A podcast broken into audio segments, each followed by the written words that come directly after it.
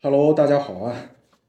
已经好久好久没有录节目了啊。呃，前段时间不是懒，也不是闲，是因为前段时间我在忙别的事情，这个在做我的一些文创产品的一些设计啊，还有营销的工作。没错啊，济南是有这个文创的。当然，今天咱们不聊这个话题哈、这个后后后面如果有机会的话，会再单独跟大家去讲一讲我们做的一些好玩的文创产品。今天聊一个啥话题呢？就是这个话题对我来说还是挺既好奇又向往这么一个话题，或者说这么一个群体吧。呃，在说出今天的主题之前呢，先铺垫一下今天来的两位朋友啊，跟我一起录节目的两位朋友，这两个人呢，大家之前都听过他们的声音啊，就是都参与过节目的录制，呃，当然呢，当时的身份是车友，因为我们都是有共同的标签儿，就是机车骑士吧，或者复古骑士这么个标签儿。然后呢，后来我也有幸加入了这个这个 由其中一位嘉宾这个创立的这个一个群啊，呃，济南野生复古俱乐部。然后呢，在里面也是认识了很多好玩的朋友啊。呃，虽然这个群是以机车为契机建立的，但是据我发现里边儿好像也不怎么聊机车的， 不怎么聊机车的事儿，呃，啥都聊，非常有意思啊。估计我介绍完这一段儿，可能大家已经猜出来其中一位嘉宾了哈。在嘉宾发声之前，我给大家介绍一下他们两个的身上另外一个共同的标签儿啊，呃，不是机车骑士，而是留学生。哎，他们两个都是留学生，然后呢是分别在不同的国家有过留学的经历，有一个是过去式，就是已经留学完毕，现在回到国内工作了；有一个是正在进行时，现在是他休假归来啊，这个要在祖国度过春节。那接下来介绍二位嘉宾吧，大头，嗯，Hello，大家好，我是大头。哎呀，熟悉的声音啊，这个不是你还得介绍一下你另外一个身份，刚才我说那个俱乐部啊，我是不还是啊？ 啊，我还是济南野生复古俱乐部的群主主理人。哎哎，不，当时说主理人是可以的啊。自从我进群之后，我发现这段时间你也没怎么主理，因为你在国外啊，因为你在国外就是这个这个开始你的第一段留学生涯。但是我发现这个群里还是井井有条的，在你的这个遥控指挥下啊，因为群里有几个年轻的小伙伴儿也是在国内帮大头去对打理这个群，所以说这个群也是一直保持非常的活跃。呃，这个而且每天几乎每天都有新的群成员进入啊，加入这个大家庭。呃，另一位嘉宾，你发个声呗。 Hello，大家好，我是火腿人。哎，火腿人，之前是跟他聊过一期这个凯旋和和和和 Vespa 对哎复古文化。复古文化的一个节目，因为我们两个有共同的这个标签儿啊。那今天来呢，想跟大家去挖一下他们身上另外一个共同的特质，就是留学生这个身份。哎，你们说之前，我先说一下啊，因为我是没有留过学的，所以说我会说我很好奇，很向往。好奇是啊、就感觉哎呀，这个如果说是一个中国人走到异国他乡，在国外去学习也好、生活也好、工作也好，会是怎样的一个状态？那向往其实我觉得这是每个人都有的，就是人总是会对未知的世界去去去特别的想要去了解。你比如说走出国门，哎，看看大千世界是什么样子，看看不同的这个国家的不同的风土人情，还有这个民俗文化，我觉得这是也是吸引我们的一个点。呃，刚才我也了解到，二位是在不同的国家留学，大头是在澳大利亚，嗯，那呃，火腿人是在美国。那接下来，请二位可以跟我们去详细的讲一讲啊，你们在这两个国家的经历、留学的经历，或者说在两个国家遇到什么好玩的事情、难忘的事情、难忘的人，都可以跟大家分享一下。我觉得大头先来吧。这个哦 一个是你刚回来印象比较深，好再就是火腿人，因为已经毕业回来嗯好几年了，他可能需要一些时间去回想回想他在美国的经历啊。正好大头先聊好，那个，我我想先问一下啊，你是什么时候决定或者知道自己要出国留学的？又为什么是澳大利亚？呃，是这样的，其实我就是学习的生涯还比较坎坷。嗯当然了，我首先说我不是一个特别爱学习的学生，嗯 我觉得应该没有人会愿意学习这件事情。所以本科毕业之后，我其实是去了德国的一个学校，啊，先在去的德国，对，但是没有出国，因为疫情嘛，哦，然后就读的线上的，嗯，呃，读了大概是有几个月的时间之后，我就退学了。一个是觉得我们说实话吧，德国真的比较严格，嗯对，然后再一个就是呃，疫情原因没有出去，有点可惜。嗯这个，所以在就是就是决定退学之后，我在想要工作还是继续学习，嗯但是。呃，就觉得工作的话有一点点可惜，嗯因为我没有出国，还嗯是一个比较向往去国外生活一下这样的一个状态。嗯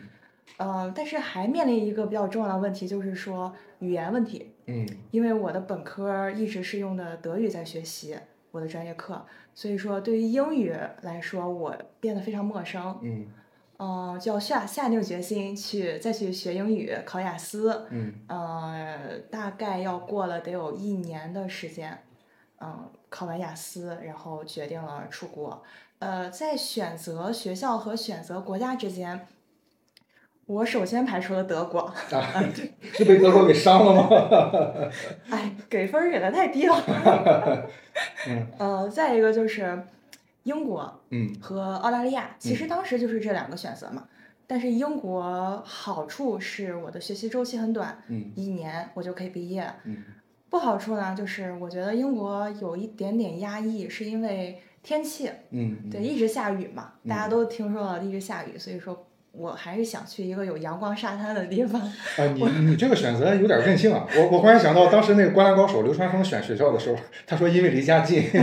没有别的原因。对，这个原因是非常大的一个因啊素。啊啊啊！我觉得在这种阳光沙滩的地方学习，我可能会会更更舒适，心情会也好。对，嗯会可能会学得更好一点吧。是是是，所以就选择了去澳大利亚。嗯，嗯，当然选学校这个事情也是根据自己的实际情况，对，你的你本身的专业是学什么的呀，然后嗯哪个学校是强项啊，嗯，这种再去选。对，就选一个适合自己对的学对校。对，嗯，那你你是什么时候第一次开始你的这个这个正式的留学生涯的？我是在今年的七月份。今年七月份，对，我嗯是去的澳大利亚的布里斯班的昆士兰大学。昆士兰大学。对哎，这个学校在澳大利亚当地算是怎么样的一个嗯，一个水它准？啊的名气肯定还有排名肯定是不如墨尔本大学和悉尼大学，嗯但是对于我来说，它的优点在于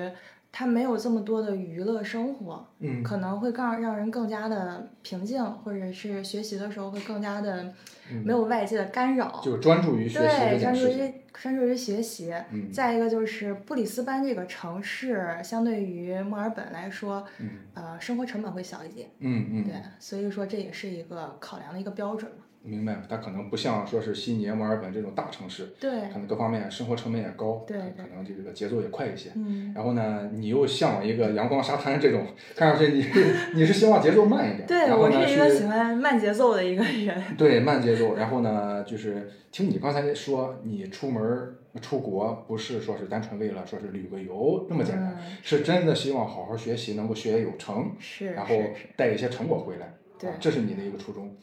那我再想问一下啊，你去了，去了之后，可能你会有一个直观的感受，或者说有一个直观的对比，因为之前你一直在在咱们济南，嗯忽然间一下子去了南半球，去了一个陌生的国家、陌生的城市，你对当地的第一印象是什么？跟济南相比有什么明显的不一样，或者有什么相似之处？哎，说到这个话题，其嗯实我一下飞机，包括坐上车之后，嗯我并没有觉得说我一下到国外的那种感觉。嗯因为布里斯班这个城市非常的，其实就像是济南的那种感觉，嗯一个嗯像是中国的二线城市或者三线城市，嗯并没有那么繁华。嗯再一个感觉就是，呃，风土人情会比较的淳朴，啊，明对白了，就是突然感觉大家非常有礼貌， 啊，是非常不适应的一件事儿。是澳大利亚的礼仪之邦吗？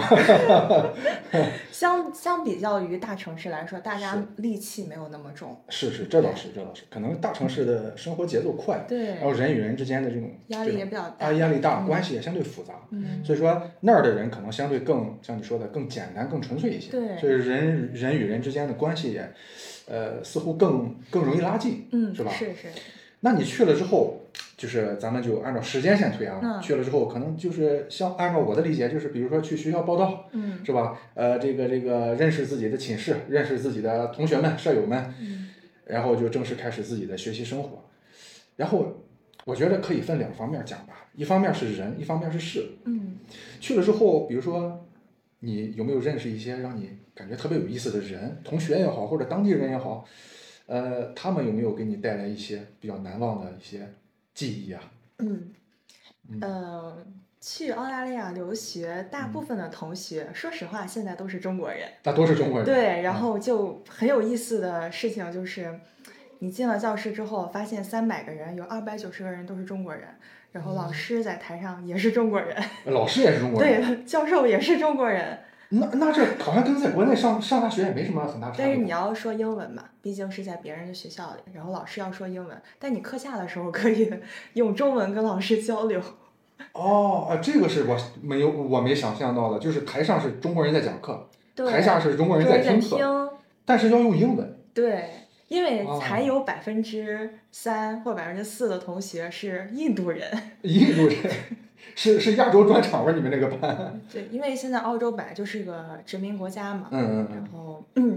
呃，据统计是二零二三年印度人嗯来澳洲的人数是第一名，嗯，然后第二名排在第二的就是中国人。哦，哎，我记得之前呃好像也听你讲过，或者说咱们在群里你聊到过一些，就说当地有很多那种从事怎么说呢，服务业或者说是那种那种基层的劳动者，是来自这种亚非拉地区，呃，尤其是可可能像你说的那几个国家，呃，咱们中国、印度，或者说什么巴基斯坦对啊这对些国家，就是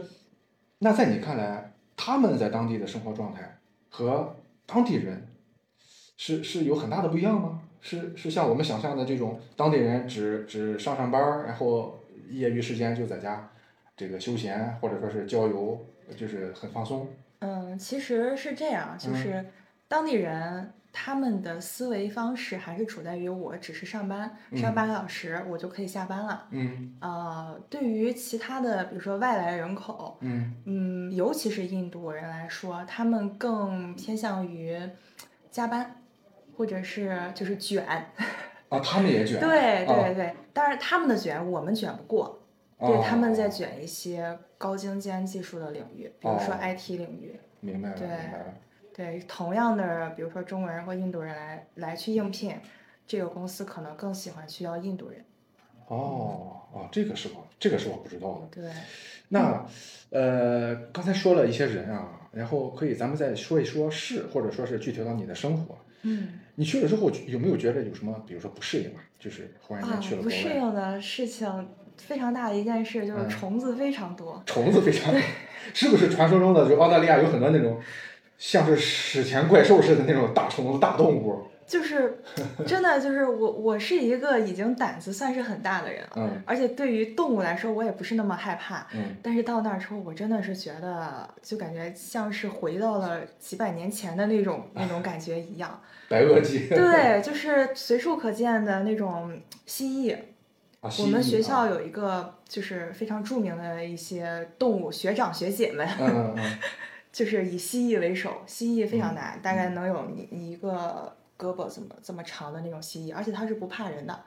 啊，他们就在外面走，就在对，外因面为活到动了有阳光的时候，比啊如说上午十点来钟，他嗯们会出来晒太阳，冷血动哦物嘛，他们会出来晒太阳，保持一下体温。啊嗯，然后你就下公交车的时候都可能踩到它的尾巴，一不注意。哦，对，这么多呀，这个就是挺挺吓人的，但是还好它不攻击人。嗯啊这种对动物，对它食草性的动物会食食昆虫嘛，嗯它不会主动攻击人。嗯呃，最可怕的一件事情，我没有想到的啊，嗯，是澳洲的鸟类动物。鸟类动物，对我出国之前非常喜欢小鸟，或者是包括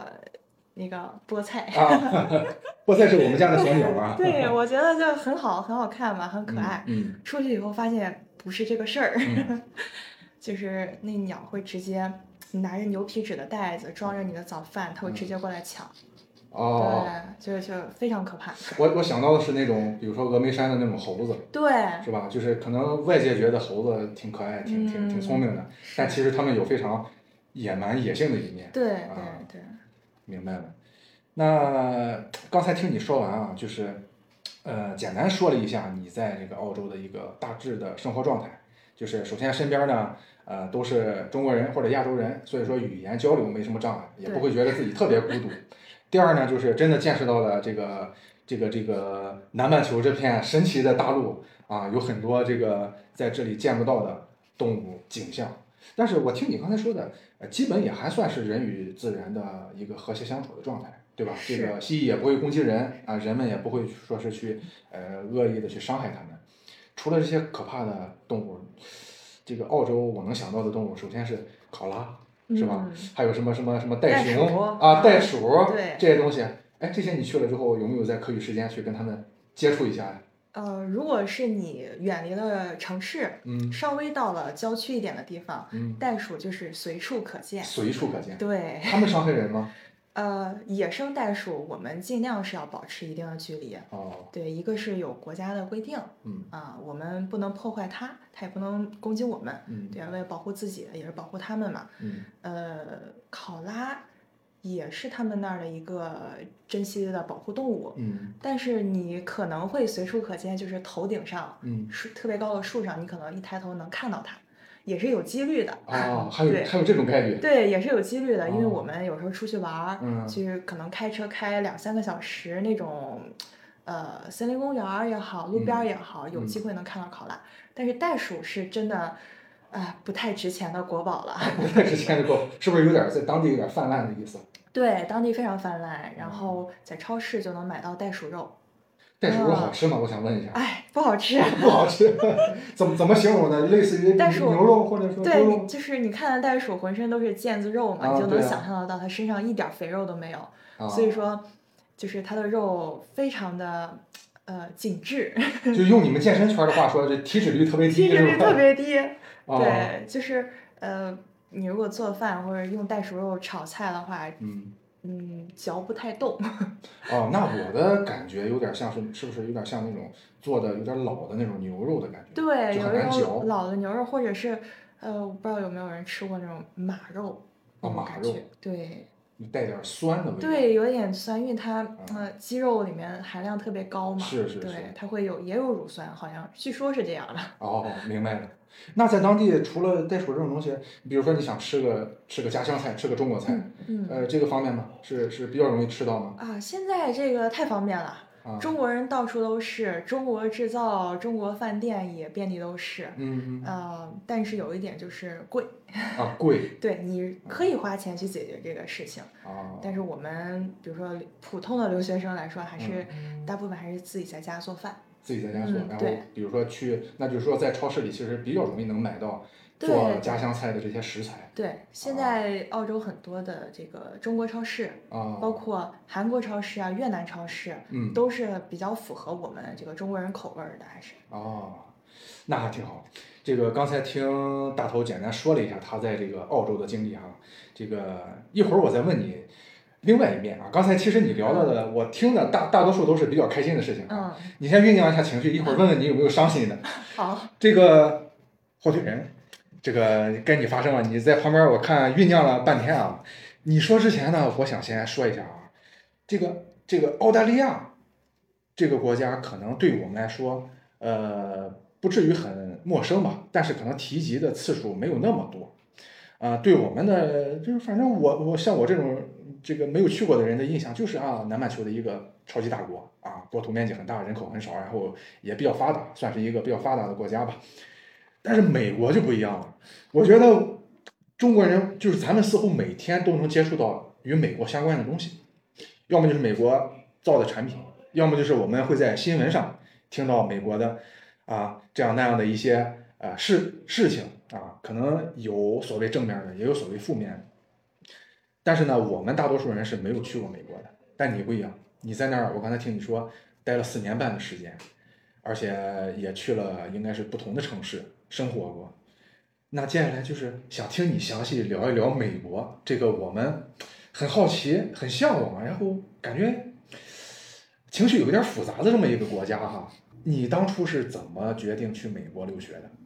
我其实是当时大一的时候，嗯差不多上学期我就决定要出国，嗯然后因为当时是本科就已经在国内上学了嘛，嗯然后就考虑有什么途径出去，嗯然后后来找到一个机会，在大三的时候，大概二零一三年，哎呀，暴露年龄了。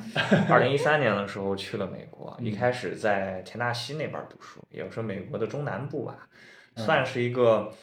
呃，用国内来说就是红脖子比较多的地方，那边相对比较传统、比较保守、比较朴素。嗯，其实某个角度来说，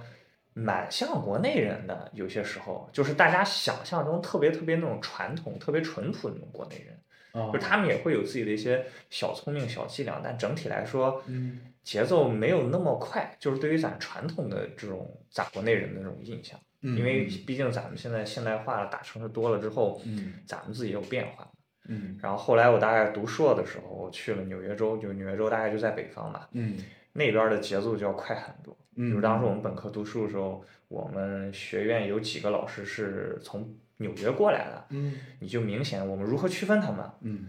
语速。嗯南方人说话很慢，嗯然后北方人，尤其是纽约人说话非常快，你就感觉他是不是说每句话都要收你钱，嗯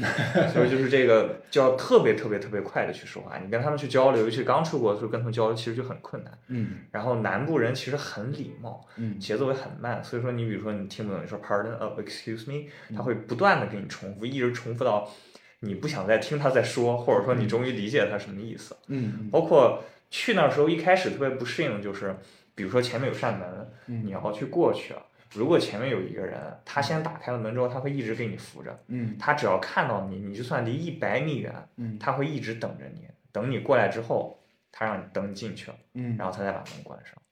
但如果我到了纽约，纽约州，尤其去纽约市之后，嗯没有人理我，嗯我帮别人开，别人也不理我，嗯就比如说在田纳西的时候，就是无论他给我开，我会感感谢他，就是说 thank you 一类的。然后嗯我给别人开也是，嗯人家会很开心的给你说一句 thank you 啊之类的，然后他再过去。到纽约就完全没有人理我，那人就嗯你就感觉他好像正是不是正在考虑一种大生意的感觉，完全无视路上的一切。明白比如说，其实有些角度来说，其实我一直觉得中国和美国蛮像的，也都是大国，然后嗯其实人都蛮卷的。美嗯国人其实相对也比较卷，他只是没有卷到那种地步而已。嗯嗯，但他们也并不是说大家想象中的，就是像欧洲啊或者澳大利亚那样那么的偏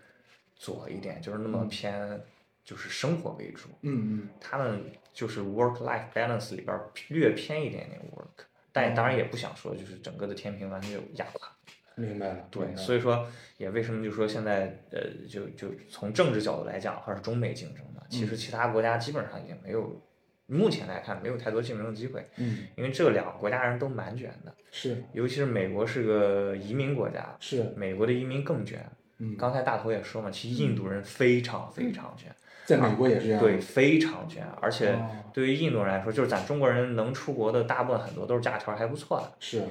印度就是有钱人也有，普通人来也也有很多，穷人他也通过正当的途径出去，嗯对于他们来说百无禁忌。啊比如说我是学计算机的，其实你正常无论是哪个国家人，在美国学计算机，在当地想找工作都不会特别难。嗯但是对于印度人来说，只要我能有一份工作，嗯我能留下嗯，做什么都行。我有同学去开黑车的，就是印度人同学，有开黑车的，嗯然后去那种外包公司一干干很久的，就对他们来说，就什么都可以干，嗯有钱就行，是比我们要卷得多。所以说现在来看，你看美国那些 IT 公司，其实大量的 CEO 啊、管理层，嗯其实很多都是印度裔。哦，其实我们很卷，但其实会跟我们竞争的这种、这种、这种移民也非常非常多，包明白括呃拉美裔其实也很卷，其实他们也很卷，因为确实是你作为一个外国人想留在一个发达国家是很困难的，是真的没那么容易。是我刚才听你说，就感觉这个就是，比如说印度人，他们似乎比中国人就是怎么说呢，更更能吃苦，是吧？更能吃苦耐劳。就比如说有些脏活累活，我们已经不愿意干了，但人家还是愿意干，是吧？就是只要能赚钱，只要能留下，能在这儿生存就 OK。然后另外刚才听你说的，我脑子里也在想啊，我就感觉你你你描述的那个田纳西州，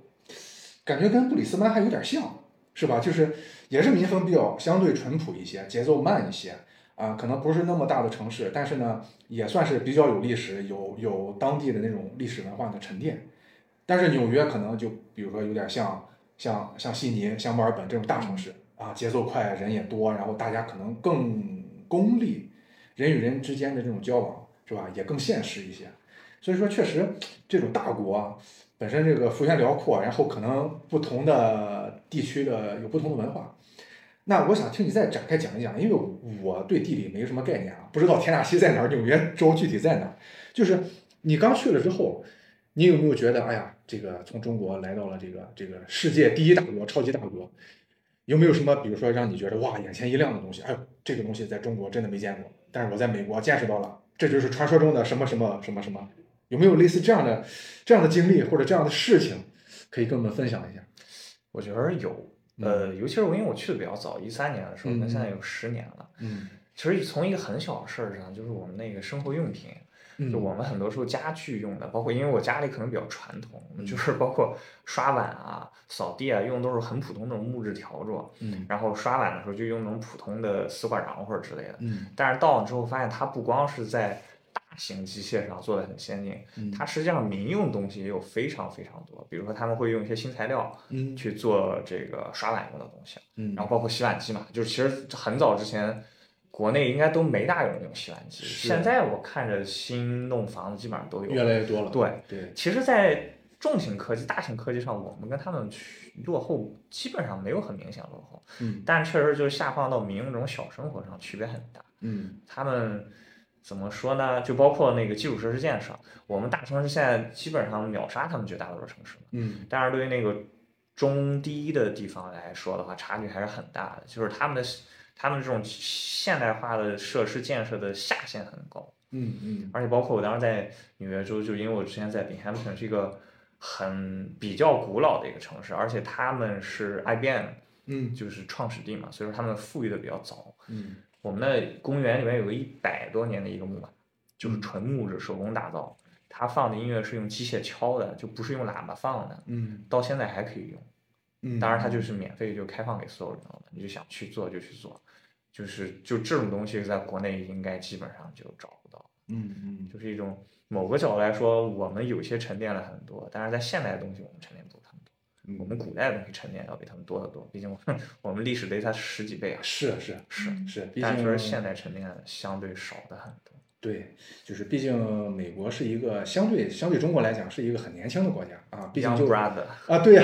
就是就是这么几百年。但是呢，你想，他几百年从一个一一一开始比较蛮荒的地方，后来变成了一个一个像你说的这种殖民地、多民族融合的一个一个大大国家，然后忽然间一下子发展成世界第一大国，呃它一定也是有它的道理的，就一定有它的可取之处。所以说，就是我刚才就联想到，就是我作为一个没有去过美国的人，我在国内通过各种渠道了解到的美国的一些呃现状呀、动态啊，包括他那里发生的一些事情，呃，我只能说呢，怎么说呢，就是也是希望大家能够呃用多种角度去来审视这个我们所谓的对手还是好朋友， 现在竞合、竞合、竞争加合作嘛，竞争加合作，对，就是这样的一个很特殊的国家，我们应该去怎么去看待它哈？就是我觉得通过你的讲述，可能对我也有一个新的启发。我觉得，呃，尤其是回去我得跟我爸说说，你不能一味的仇视美 国，不能老觉得美国这不好那不好的，人家一定有人家的好的一方面。就是能上拳击台的，那嗯都是要 respect，那那都必是须值的得敬、值得敬佩的对手，因为绝大多数对手是上不了这个拳击台的。是的，是的。那我想再问一下啊，就是你刚才好像说的比较大，具体到你的个人生活，你作为一个留学生，就是你在美国的生活，啊你觉得怎么样？就是跟你出国之前想象中一样吗？还是有什么不一样的？因为我小的时候，包括看就是国外电影、电视剧之类也蛮多的嘛，嗯我过去融合的很快，尤其是我刚刚出去的时候，因为我们是两个人一间住的学校宿舍，然后我跟一个白人室友住一块儿，而且我们是两个房间共一个洗手间嘛，然后我的邻居也都是白人室友，然后我们关系就很好，所以说融入就非常快，包括有时候跟他们去 bar 或者什么的出去玩儿，我感觉我融入的，就是很很简单就融入了，因为确实感觉区别不是特别特别大，除了语言上的困难以外。你的室友们也是美国人吗？还对是美国人，啊，就当地人因为我本科去那个学校，其实外国学生比例哦没有那么高，然后啊到了硕士的时候，就大量都是印度人了。啊美国人不是特别多，中国人也还好，就嗯主要是印度人，所以到硕士时候跟印度人还有中国人打交道特别多，嗯尤其是之前有一次跟着老师做项目，老师是个就是中国香港人，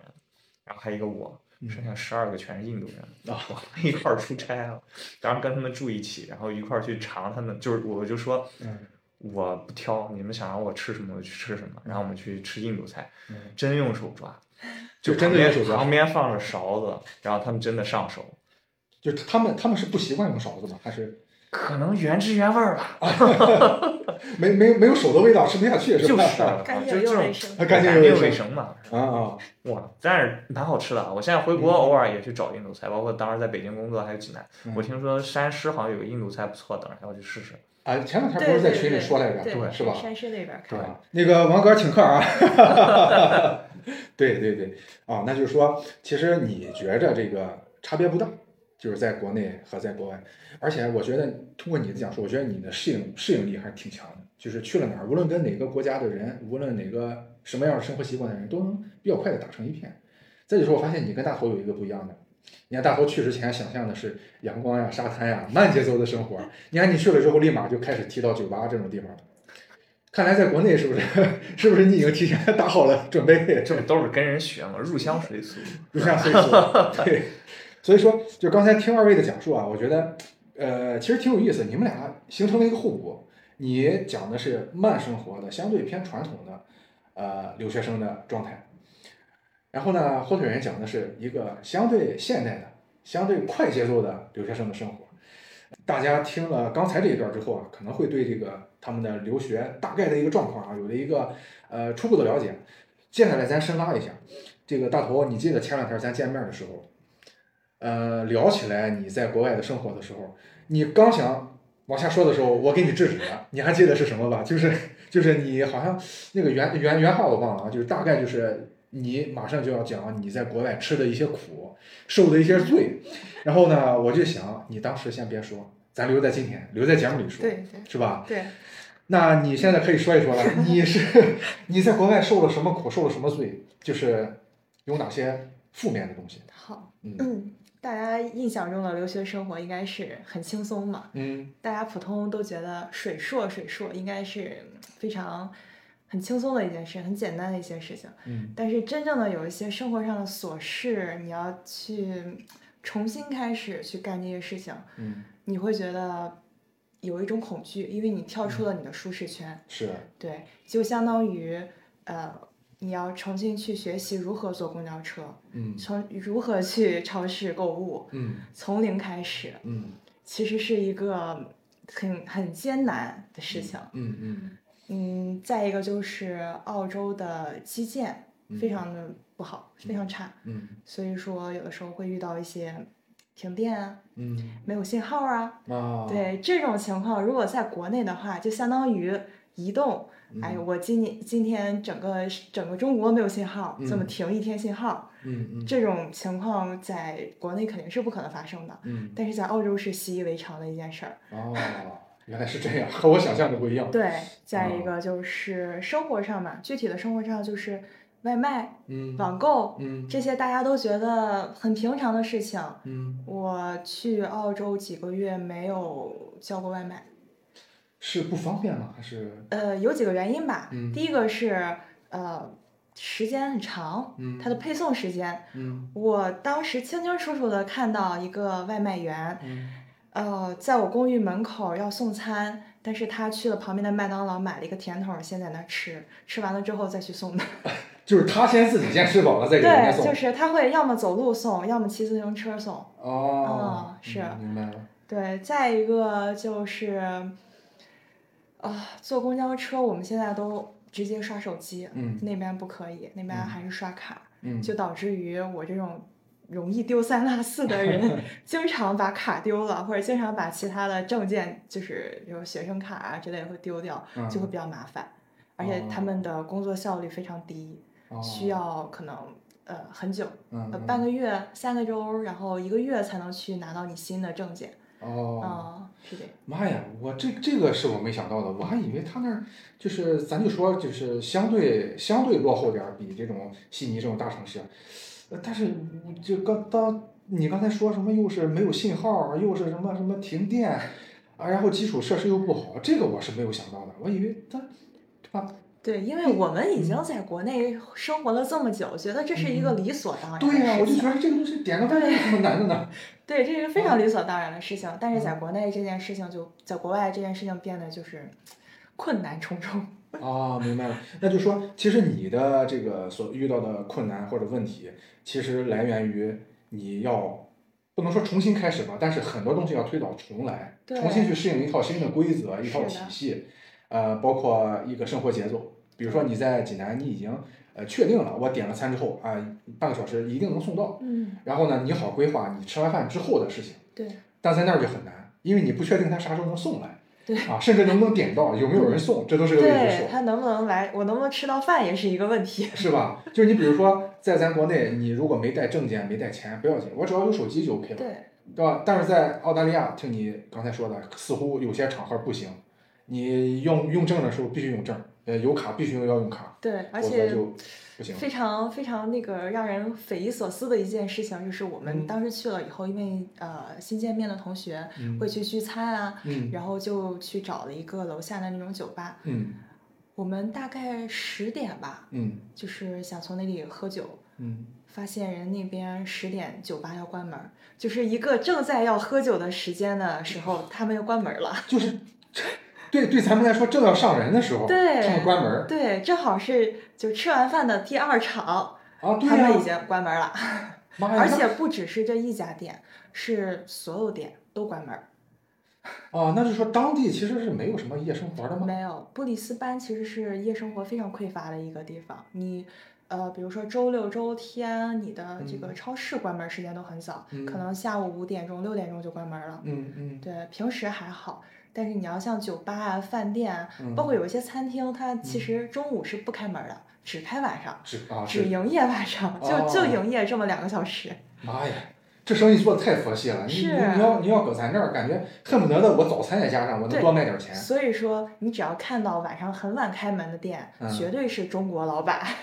哦，其实这就一应了你刚才那句话，就是当地就是咱们中国人还是挺卷的，是，把这个习惯带到了国外，对在当地也卷，嗯是吧？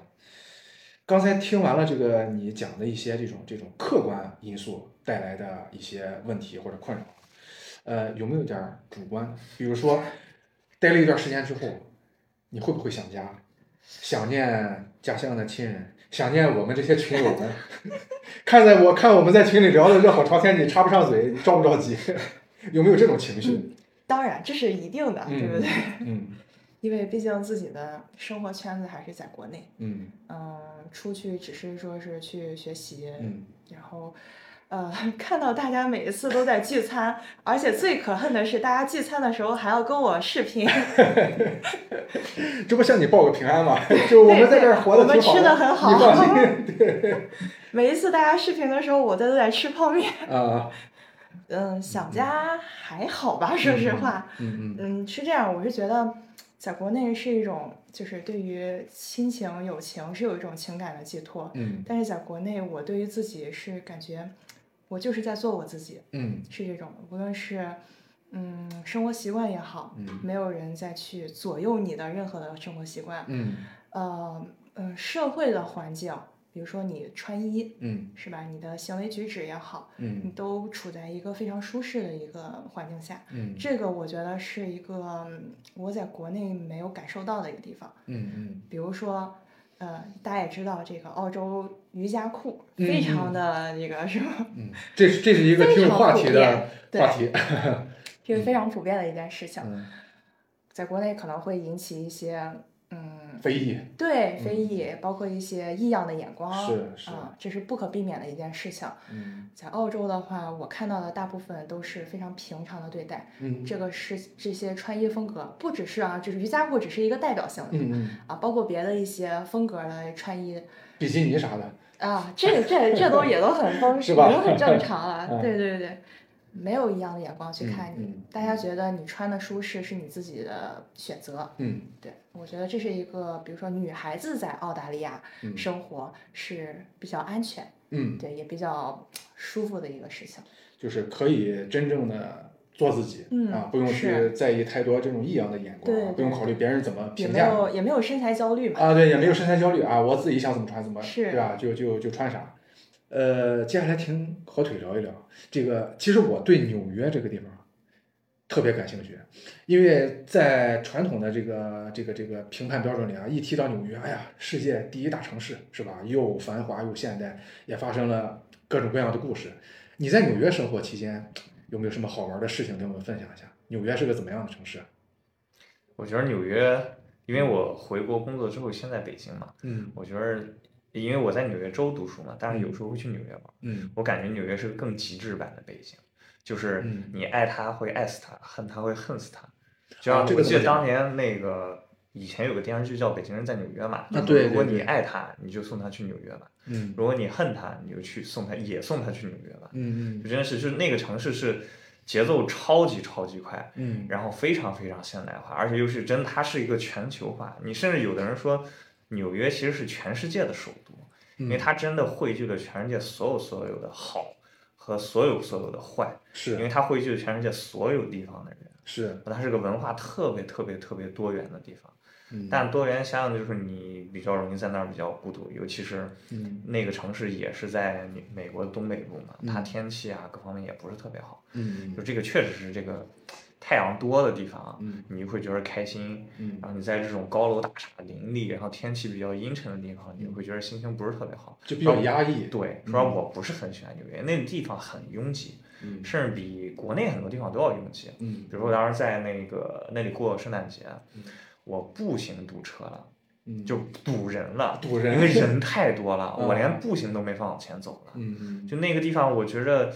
我不太喜欢那么那么极致到那么拥挤的地方，我嗯觉得还是找一个平衡比较好。现在某个角度说济南啊，就嗯国内这种二三线城市其实还蛮舒服的。是是是，对嗯，但是纽约真的是，如果你足够的 rich，嗯然后你足够的 open，嗯你可以找到任何你想买的、你想玩的嗯任何东西。嗯但是如果你只是想我就是保持一个小圈子，啊在那儿待着，嗯纽约不是很合适，嗯，因为你就会变成一个异类。明白了，对，包括我当时在第五大道走的时候，那才是我们想象中的，就是电视剧、电影里看纽约嗯人，嗯就是美国人，嗯就是哇，穿着各种各样的时装，嗯然后保持身材，保持的特别好，嗯然后走在大街上非常非常带范儿。嗯，然后我再回想我当时在田纳西的时候，全都是。就是一个颜色，我就感觉那一件帽衫儿可能会穿十年。比如说我室友那件帽衫是件白的，嗯然后但是它又有粉色，又有蓝色，又有紫色，又有白色，一看就是把各种各样的东西全堆一起洗，而且洗了很多很多很多次。嗯但就是刚才说了嘛，就说做你自己，be yourself。其实，在纽约有时候那个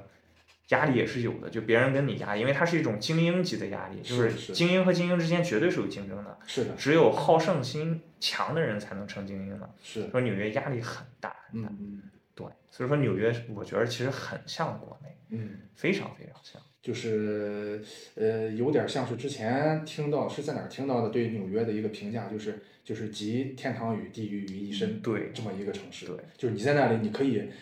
呃，好到极致，也可以坏到极致，对对吧？那里的能够能够呈现出各种的，呃，人性的善也好，恶也好，对吧？强者在那里足够强，而弱者在那里你可能一文不值，就是那样一个反差很大的一个城市对。那你在美国还去过其他地方吗？比如说旅游，或者说怎样？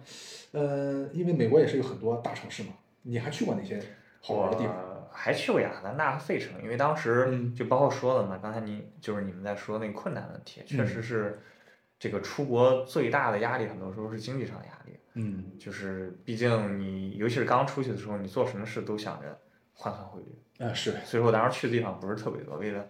毕竟还是在家里很难嘛，是吧？但是去了费城、亚特兰大那个地儿，我觉得还好。费城也是比较拥挤的一个地方，嗯就是非常相在对美国也是个老牌的，对，是老牌城市啊，城市嗯对，而且它对于美国人来说也比较重要嘛，有些历史纪念意义。是，然后亚特兰大就在南方了，我觉得亚特兰大就比较舒适，比较安静。费嗯城就是稍微好一点儿的纽约吧。啊，我其实现在有点后悔，他们都说波士顿是一个非常非常好的地方，因为波士顿有点像美国的一个文化中心，它既寄居了美国的文化，又寄居了一些英国，因为就是当年那个早期登陆是从美国东北部嘛，嗯所以说有大量这种欧洲的文化在那，所以说那嗯应该是一个非常好的地方，蛮可惜的没去。波士顿，我记得那个那个伯克利是不是在博士读？呃，你比如说马萨诸塞大学啊，嗯嗯，就是 MIT，嗯哦然后还有波大，这些都是很好的学校，那边有非常非常多好的学校在那。啊，就是算是当地的一个文化中心。对对，哦，那你没去，比如说美国西海岸那边儿走一走吗？洛杉矶啊，我旧金山啊，我到了美国第一站是在旧金山，就是当时转机，嗯然后先落的旧金山，然后我朋友在那儿接待了一下，嗯我就西海岸，因为我没有待很久，我没有在那边待很久，我一直都在美国的就是偏东部待着，嗯嗯，挺向往， 这个玩过 GTA 的，啊这个感这个听感过 hip hop hip hop 的都知道这个对西海岸是圣地，对，而且对对阳光、沙滩，是啊是啊，还有嗯，嗯，应该大伙也会比较喜欢那个地方， 西是部吧跟东部真的应该区别很大，尤其是是是，那个西部，因为它人口相对没那么集中嘛，对，它那边儿高楼会少很多，包括洛杉矶啊、旧金山，是他们其实就是那种更散落，是城市是往大里边做的，是是所是，以说就是说可能没那么压抑吧，对心情会好一点儿。可惜了，等到有机 会，我感觉包括波士顿啊，还有加州啊，都是很值得在一去的地方。对，有机会再补上嘛，对对吧？反正一提到美国，可能你像纽约这种地方，我们只是说是向往，觉得它就是一个大城市，但是真正吸引我的。是可能通过我通过一些音乐作品、电影、影视作品，包括读书读到的。其实我对美国最向往的地方，一个是像洛杉矶这种城市啊，真的是阳光、沙滩、美女，然后能想到很多年轻人喜欢的元素，比如说嘻哈、滑板儿是吧？涂鸦啊，我觉得可能对于年轻人来说，那个地方是一个乐园，有点像是咱们北方人去南方度假、去云南、去海南那种感觉似的，对吧？再就是可能我比较喜欢那种更原汁原味儿的区域，比如说我们所谓的西部牛仔， 嗯是吧？呃，比如说像呃印第安人，他们那个文化比较重的一些地方，再就是美国的南部，比如说美墨边境区域，好像美国也有很多墨西哥人，是吧？那边你你去过吗？就是比如说我有边边境地带，边境我没大去过，包括就是佛罗里达州那些，新墨西哥州嗯，那边其实应该比较接近于西部，也是阳光沙滩。比如嗯说美国那个，就是很多人会去坎昆，其实就是去晒太阳，非常非常舒服，不需要考虑什么特别大的压力，就在那儿晒太阳，然后看美女就好了，看美女看帅哥。嗯美国人确实，我觉得形象上就是女孩子可能还好，我觉得嗯就是中国的女孩子应该，我我个人认为啊，比美国女孩子要好看，嗯就是男生整体的这个气质跟形象差距比较大。因为美嗯国人很注重健身嘛，而且他很自信，很 pride，啊，就是我们在学校里面经常会看到很多男的，就是半裸嗯在学校内跑步，嗯他们都习以为常。但确实那些男孩子就是确实身高啊、颜值、身材各方面都非常非常好，是所以说很多人就特别喜欢去西部和南部嘛，是吧？无论是男生还是女生，是是 是，你你你你听到这个是不是觉得是不是也也想去这了？ 个挺票，现在就买票。现在就买票。现在就来看，对这个，啊，刚才大家就是各自聊了一下各自在这个这个澳大利亚和美国的一些经历哈。啊这个我觉得后半部分啊，咱们往回说一说啊，因为现在你们都回来了，呃，你是暂时回来，这个休个假放个假，你是可能就是真的回国发展了啊，就是在这儿扎根了。那你们觉得出去这一趟有哪些收获？我觉得对我来说，可能就是这种专业知识上是一方面，因为我现在我也不去做计算机了嘛。哎，对，你是学什么专对，业？我是学计算机啊的，学的计算机。对，我一哦开始刚回国也是做程序员嘛，后来慢嗯慢就转到不是跟直接去做技术相关的了，嗯。那感觉就是对你这个视野跟你这个思维的开放，嗯就是你会更包容，你更愿意去接受别人的一种想法。嗯而还有就是跟别人去相处关系的时候，啊比嗯如说我们大家都觉得可能咱们山东人比较讲究等级啊，然后就是这嗯个，比如说上级对下级的这种压制啊，然后还有这个长辈对小辈的压制。嗯是是在美国其实还好，比如说我们当时见老师的时候直接就直呼姓名，啊，对，最多前面加个 doctor 或者 professor，嗯嗯但是其实很多时候直接就叫名字就好嘛，不需要在意特别多的，尤其是关系好的老师，年轻一点儿的，嗯，就直接嗯，嘿嘿，what's up，就 直接这样，老师也都 OK。嗯就就大家相对更平等，更对更随意一些。对嗯哦对，包括上课的时候一开始也不太习惯，嗯就是他本地人还有印度人，嗯，就直接打断老师，就站起来就开始质疑老师，嗯就是老师，我觉得你这说的不太对，嗯或者说我有个疑问，嗯在国内有的老师可能他会去接受，但是嗯大家学生就是作为学生，从心态上就完全不敢去做这种是事。啊是是啊对，其实很多时候老师也愿意来问问题啊，是是，但就是我们都觉得这个长幼有序、尊师重道，你这嗯老师有点下不来台了。 就是我们当时本科的时候有一个白人同学啊，嗯，他就几乎每节课都在跟他老师吵架。妈呀，对，他就一直有不断的去问，不断的问问题，不断的问问题，两个人就经常就像唱双簧一样，我们所有人在听他俩在讲课的 感觉。这种事儿我联想到我的学生时代的经历，这这种事儿是要请家长的呀，对，啊 是是要被通报批评的，那个谁，父母过来一下，但是那个老师也很喜欢跟他聊，是啊嗯他就当真的一开始的时候，这一点还是蛮不适应的，后来慢慢习惯，就听不懂或者什么，直接就站起来就问老师就行。嗯啊，老师我听不懂，嗯或者老师我觉得这里不对，嗯或者什么什么什么的，尤其是他们的那个数学能力，很多时候，尤其是那种快速运算能力真不行，嗯，我们就经常会看老师算的数，我们就碰，老师你这算的不对，嗯啊，明白了，就是其实就是我的感受就是你在那儿可能是得到的一个是自信。啊，一个就是跟不同文化的人去打交道的一种能力啊，就是更包容的去愿意去接受不同的新鲜事物和不同的行为行为模式啊，自己通过这个过程也变得更加的怎么说呢，格局更大啊，我不知道是不是可以这么形容啊，我补充一点，就是好尤其是刚才你说那个自信两个字，我嗯觉得特别特别关键。嗯就我们经常会觉得西方人很自信，嗯甚至有点盲目自信，嗯因为他们很鼓励你去变得就是受人欢迎，嗯变得很很有魅力。嗯包括他们很多课，我不确定你们那儿是不是也有很多也是做 presentation，就不需要考试。嗯对对，对，他鼓励你走上去，嗯无论你说的是对还是不对，你嗯必须要把它说出来，并且让大家都信了。嗯有可能实际上你查的资料或者你在编，嗯但只要你能说服别人就够了。是包括回来之后，我也感觉就是跟很多一直在国内读书人区别，就是我可能我更敢去往前走。比如说你有个嗯活动或者什么的，我敢去参加。嗯很多人觉得我不行，不想我出敢头对，我对啊不吧想出头。嗯但是相应的就是你就是自信这个东西也是有利有弊的嘛，是嗯对吧？也是客观看待。但是我个人觉着，作为一个自信的人，嗯还是很 attractive，就是很有吸引力，很是很吸引人的一个事儿。是是是。呃，那大头呢？你你你这半学期有什么收获没有？就是觉得哎，在那儿学到了什么？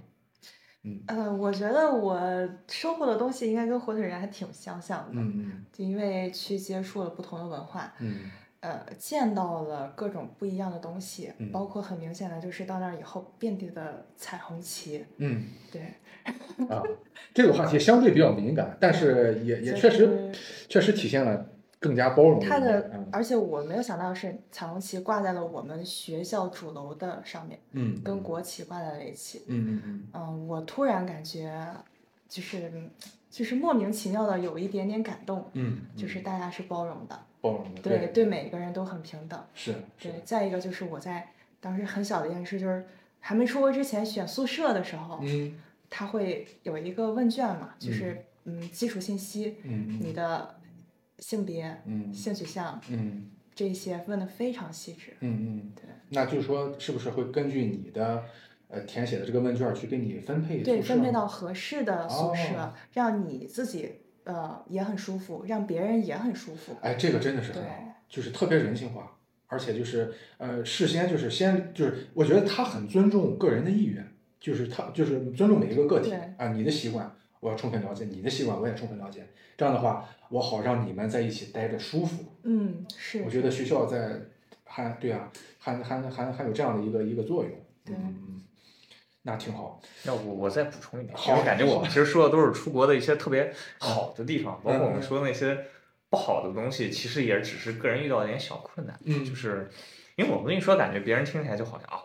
天堂，嗯赶紧去嗯。但其实就是万事万物都有代价嘛，嗯，就是这种以人本主义、以人为本、自由，其实也是有代价的，嗯就是有的时候还确实是蛮需要你有一定的自我约束力，嗯尤其是作为一个小孩子，因为我嗯我们出去是年纪其实相对比较大的，嗯，身边有很多可能初中、高中就出去了，对他早早就脱离父母的一种，也不能叫管辖吧，但是就父母的一种看护状态吧，嗯嗯也蛮容易走歪的。包括大家也知道，就是国内这种毒品泛滥啊，嗯还有一些就过于的，就某些地方不安全，就是也没有这么夸张哈。其实美国大部分地方治安是很好的，我们嗯看到一些枪击案，其实集中在一些贫民窟之类的。嗯但就是自由的代价就是放纵，嗯，自由的背面就是放纵。是是啊然后在我们这种相对比较互相之间比较约束的另一面儿，其实也就是一个安全。嗯你说有好有坏，我觉得这种东西真的是大家自己去权衡、自己去嗯嗯选择的，因为在就是是吧？你头顶上没有一个框框架架，你既有可能长得很高，也有可能会长得非常歪，嗯嗯嗯，是吧？大家是还是要考虑到底我适不适合出国。你如果足够的 open，就是这个 open 不是指的开，就是不是指的那些的 open，嗯，只是你是一个很包容、很多元，并且嗯你觉得能管得住自己的，嗯，我觉得很适合。嗯，但如果你一直就是一个非常非常听话、需要别人管辖的人，嗯我不觉得出国可能是个很好的选择，因为很有可能就是在就放纵了，嗯最后就嗯自暴自弃了。是是是，对，